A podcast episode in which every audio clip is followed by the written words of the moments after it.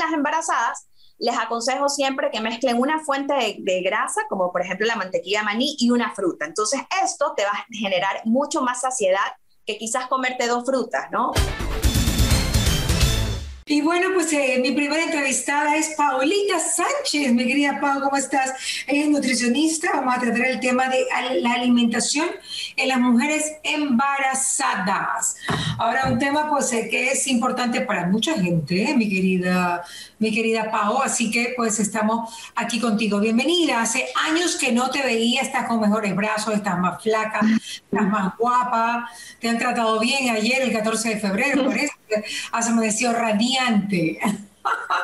muchas gracias, Mariela. Sí, justamente eh, el tema de hoy es hablar un poco de la nutrición en el embarazo, de saber que más allá de las cantidades que uno maneja en la alimentación, lo que hay que priorizar es la calidad de la alimentación, porque a partir de eso, pues de tener una buena alimentación, pues probablemente evites efectos secundarios o efectos adversos, como por ejemplo hipertensión arterial, diabetes estacional, eh, un exceso de peso tanto en la madre como en el bebé, o todo lo contrario, eh, pues estar muy porque un bebé con muy bajo peso al nacer. Entonces, por eso es que la alimentación forma parte fundamental para la salud tanto de la madre como del bebé. Ok, perfecto. Ahora, sabemos que normalmente las mujeres embarazadas les da más hambre después del primer trimestre, ojo, después del primer trimestre, porque pasa que durante el primer trimestre pueden haber pues eh, mareos, malestar, vómito y todo este tipo de cosas, ¿no? Es muy diferente. Los, los tres trimestres son diferentes en la mujer embarazada. Así que yo imagino que la alimentación también tiene que variar en relación al trimestre. Sí, correcto. En el primer trimestre justamente hay muchas molestias digestivas, como por ejemplo reflujo gastroesofágico, náuseas, vómito. Entonces, en este caso, lo que se aconseja es evitar alimentos irritantes, eh, que te irriten más la mucosa gástrica, como por ejemplo alimentos picantes, muy ácidos, eh, y más bien eh, también no tener comidas demasiado copiosas, sino que hacer una división de comidas pequeñas, de buena calidad y probablemente inclusive dividirlo en cinco a seis comidas al día, que es lo que se aconseja en las mujeres embarazadas. Como te decía Marielita, es muy importante cubrir requerimientos nutricionales en este periodo. Entonces, lo ideal es como, como dividirlo en cinco a seis comidas, ¿no? Y también, por ejemplo, evitar acostarnos inmediatamente después de que comemos, por lo menos evitar hacerlo, por lo menos esperar dos horas antes de ir a la cama entonces, para evitar todo ese tema de reflujo gastroesofágico. ¿Qué tipo de quesos? Tú decías que tiene que ser de leche pasteurizada, o sea, no puede ser con leche que no ha pasado por un proceso de pasteurización. Es decir, no puede ser leche, no puede ser un queso manavita. Maná. Ajá, exacto. Ya, eso es lo que me quiere decir. Ajá, correcto. así es, así es. Okay, Queso Totalmente. de la no puede ser, tiene que ser un queso pasteurizado. Ok, ¿qué pasa con los quesos maduros y frescos? Eh, ¿Recomiendan los maduros o los fresquitos? Eh, preferible los, bueno, los dos están bien, siempre y cuando estén hechos a base de leche pasteurizada justamente, y los quesos maduros también están permitidos, así que sí, sí los pueden consumir tranquilamente, no hay ningún problema. Pero el nivel de grasa de los quesos maduros es, es para dietas keto, o sea, bueno, quédate con dos pedazos para que no comas hasta el otro día. Más o menos. Bueno, realmente como todo, eh, las, para empezar las grasas no son malas, las grasas te generan mucha saciedad, entonces, eh, así que sí está permitido, la, lo ideal es simplemente no excedernos, ¿no? Porque unos 30 gramos de queso maduro no va a perjudicar mi alimentación realmente. Cuando hablamos de no excedernos, mucho tiene que ver con la ansiedad. Para la ansiedad de una mujer que está en su primer trimestre de embarazo, ¿qué le recomiendas que pique, que coma o que supla, no? Bueno, preferir también fuentes de proteína y grasas saludables justamente para que eso te genere más saciedad como que, por ejemplo, los quesitos maduros inclusive son una excelente opción o aceitunas acompañadas de una fruta. Yo siempre les aconsejo que mezclen, por ejemplo, eh, justamente una, una fuente de, por ejemplo, una fruta con mantequilla de maní, ¿no? Y también siempre eh, cuidar la calidad de la mantequilla de maní, por ejemplo, siempre leer que solo tenga dos, dos ingredientes, eh, por ejemplo, maní y sal. Por ejemplo, la marca Bless es una excelente marca que justamente, pues, esa sería una buena combinación, ¿no? Por ejemplo, manzana y mantequilla de maní. ¿Perdón? mantequilla de maní que tienen azúcar? Sí, hay muchas marcas, en especial las estadounidenses, tienen azúcar y aceites hidrogenados dentro de sus ingredientes. Entonces es primordial que cuando uno compra los productos leamos los ingredientes y que esos ingredientes sean de buena calidad realmente, ¿no? O sea que, que es importante siempre leer la etiqueta. Entonces en las embarazadas les aconsejo siempre que mezclen una fuente de, grasa, como por ejemplo la mantequilla de maní, y una fruta. Entonces esto te va a generar mucho más saciedad que quizás comerte dos frutas, ¿no? Entonces es como mezclar una cosa con otra. cuatro combinaciones de fruta y de grasa. Por ejemplo, yo te digo, a ver, dime. Ajá, el yogur griego es una excelente opción. Eh, también leer, es importantísimo también leer los ingredientes, que solo sea leche y fermento láctico. Y por ejemplo, yo ahí le pondría un poquito, inclusive si lo quieres hacer como un poquito de cacao, que también viene muy bien en las mujeres embarazadas, está relacionada mucho eh, al, bueno, que tiene muchas propiedades también en el, en el embarazo y en el bebé.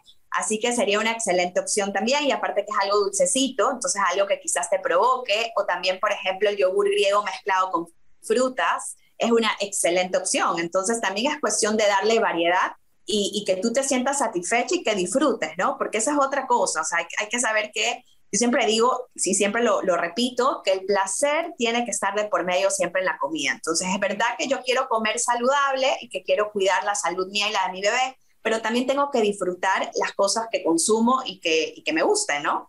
Claro, por ejemplo, el melón con embutidos depende de lo que tú quieras consumir, ¿no? El melón con embutidos es una excelente opción también.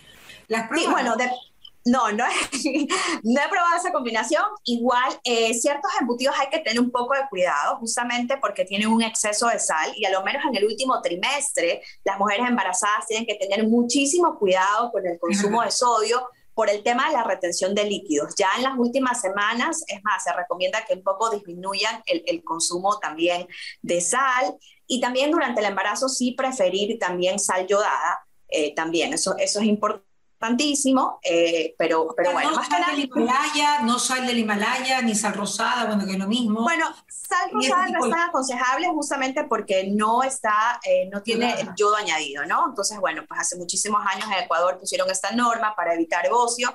Eh, pero bueno, también no es tampoco 100% indispensable porque hay otros alimentos que también lo contienen. Y, y bueno, pero preferible en mujeres embarazadas, sí les aconsejo sal yodada. Bueno, el segundo trimestre de mujer embarazada es el más chévere porque no estás tan panzona y ya se te han ido todos los vómitos, todas las náuseas de la mañana, ya bueno, ya tu marido ya te huele rico porque los primeros meses estaba, o sea, este tipo de cosas, ¿no? Ya cambia, vives una vida así como color de rosa y ahí es cuando realmente uno tiende a engordar más porque es cuando mejor te sientes. Claro, bueno, ahí el consejo sería también que uses, por ejemplo, vegetales, que inclusive, aunque no estés embarazada, eso es uno de los errores. A veces terminamos comiendo más carbohidratos, más proteína, justamente por falta de vegetales. Entonces, lo ideal siempre es que la mitad de tu plato esté eh, lleno de vegetales. En caso de mujeres embarazadas, es importantísimo el tema de las desinfecciones, o sea, como que sean realmente eh, evitar contaminación cruzada. Yo, de hecho, a mis pacientes embarazadas les digo, evita comer vegetales crudos en la calle. O sea, ese consejo siempre se los doy a, las mujeres embarazadas. Eh, y bueno, entonces lo que te decía, ¿no? Medio plato de eh, vegetales, tu proteína y una porción de carbohidrato y listo, y una grasa saludable ahí. Ya, Pau, es decir, que si yo voy a un restaurante, sea el restaurante que sea, de lo más aniñado o lo que sea, mejor si estoy embarazada, en el caso que estuviera, que lo dudo que pueda, pues obviamente, obviamente no ensaladas sí, preferible no ensaladas. o sea, menos más aniñados de los aniñados, no. Bueno, realmente sí, en el lugar cuidan y cumplen todas las normas de BPM, de buenas prácticas, pero como uno no sabe, preferible no. Ajá, correcto, preferible no. Y también, este, qué sé yo, también evitar jugos verdes en la calle o ciertas inclusive bebidas, porque no sabes realmente eh, que, cómo, cómo, lo hicieron, ¿no? Y otra cosa muy importante es evitar, eh, por ejemplo, eh, proteínas crudas, o sea, carne cruda, sushi, tener cuidado con, con ese tipo de cosas, que siempre sea bien cocido. y el consumo de pescado también, más o menos dos veces por semana. hay que también tener control de no comer pescado tampoco todos los días, porque el exceso de mercurio también puede perjudicar al bebé. Entonces, lo aconsejable es no excederse de, prácticamente de 8 onzas, en la semana. Entonces, como que sería más o menos dos veces a la semana y cangrejos, al consumo de pescado. Cangrejos, perdón. Cangrejos, la gente que está cangrejera. Eh, el cangrejo sí podrías, lo único es que tienes que tener cuidado, a lo menos en el último trimestre, porque usan, aquí como lo preparan en Ecuador, es en Guayaquil, es una, una barbaridad de sal. Entonces realmente no es por en sí por el cangrejo, sino más bien porque en la preparación usan una cantidad excesiva de sal. Entonces hay que tener cuidado porque recordemos que en el último trimestre las mujeres embarazadas tienen tendencia a retener muchísimo líquido. ahora pasamos al tercer trimestre, tercero y último trimestre. ¿Cuál es la recomendación de Paula Sánchez para las mujeres embarazadas? Bueno, que realmente, este, bueno, lo mismo sería prácticamente, o sea, no es que haya alguna variación, eh, realmente donde hay más variaciones en el primer trimestre, por, justamente por todas estas molestias gástricas, pero ya el segundo y trimestre, tercer trimestre se parece muchísimo, se ven un poquito más incrementadas las calorías del segundo al tercer trimestre, pero también es muy mínimo, ¿no? Y también en la época de lactancia, también las, las, calorías se ven un poquito incrementadas, ¿no? Pero sin exagerar, o sea, es como, sí hay que incrementarlas, pero sin exagerar, pero básicamente es muy, muy parecido, ¿no? Cuidar la calidad de tu alimentación sin duda alguna. Claro. Óyeme, Pau, tú eh, trabajas también con el tema del metabolismo. Un metabolismo excitado o un metabolismo pasivo, que hay personas a las que sí les va cierto tipo de alimentación y hay otras a las que no les va cierto tipo de alimentación. ¿Tú realmente has investigado sobre ese tema? Bueno, realmente te cuento, Marielita, que no es que hay una base científica que te diga que un alimento en específico te acelera el metabolismo. Eh, o te lo disminuya, sino más bien es como que influye muchísimo, o sea, es que el ser humano es tan complejo porque influye mucho tu genética, eh, tu masa muscular y a veces lo que sucede a, medida que pasan los años es que uno cambia la composición corporal. A partir de los 35 años empiezas a perder músculo y pues por lo tanto a veces empiezas a ganar grasa, te vuelves más sedentario. Entonces aquí también es un tema de que a partir de los 35 años al perder masa muscular empiezas a ganar más grasa corporal y tu cuerpo va cambiando. Entonces, y muchas personas siguen siendo sedentarias. Entonces también es importante los ejercicios de fuerza más bien, en, este caso, ¿no? no, no, yo me refiero a los metabolismos, que son los metabolismos excitados y los metabolismos pasivos. Hay dos tipos de metabolismo. Ok, tú has investigado sobre ese tema, sobre lo que tienen que comer unos u otros, eh, porque tiene que ver, el metabolismo para mí tiene que ver muchísimo con tu peso, ¿no? tanto por la edad como por la genética, como por la forma como tú te desarrollas día a día, como tú eh, interactúas día a día.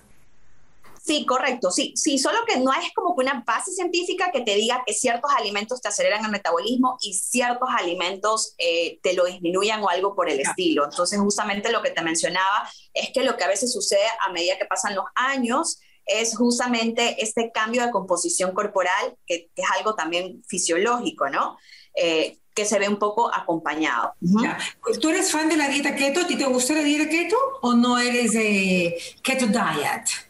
No, sí, yo sí estoy eh, de acuerdo a la dieta cetogénica. De hecho, eh, lo empezaron a trabajar justamente en niños con epilepsia. Actualmente se lo está investigando mucho en pacientes con Alzheimer eh, enfermedades neurológicas, por ejemplo, niños con autismo, se está viendo bastante mejoría eh, con este tipo de alimentación. Y como todo, Marielita, en la vida, yo pienso que, obvio, la dieta keto también tiene sus contraindicaciones y sus indicaciones.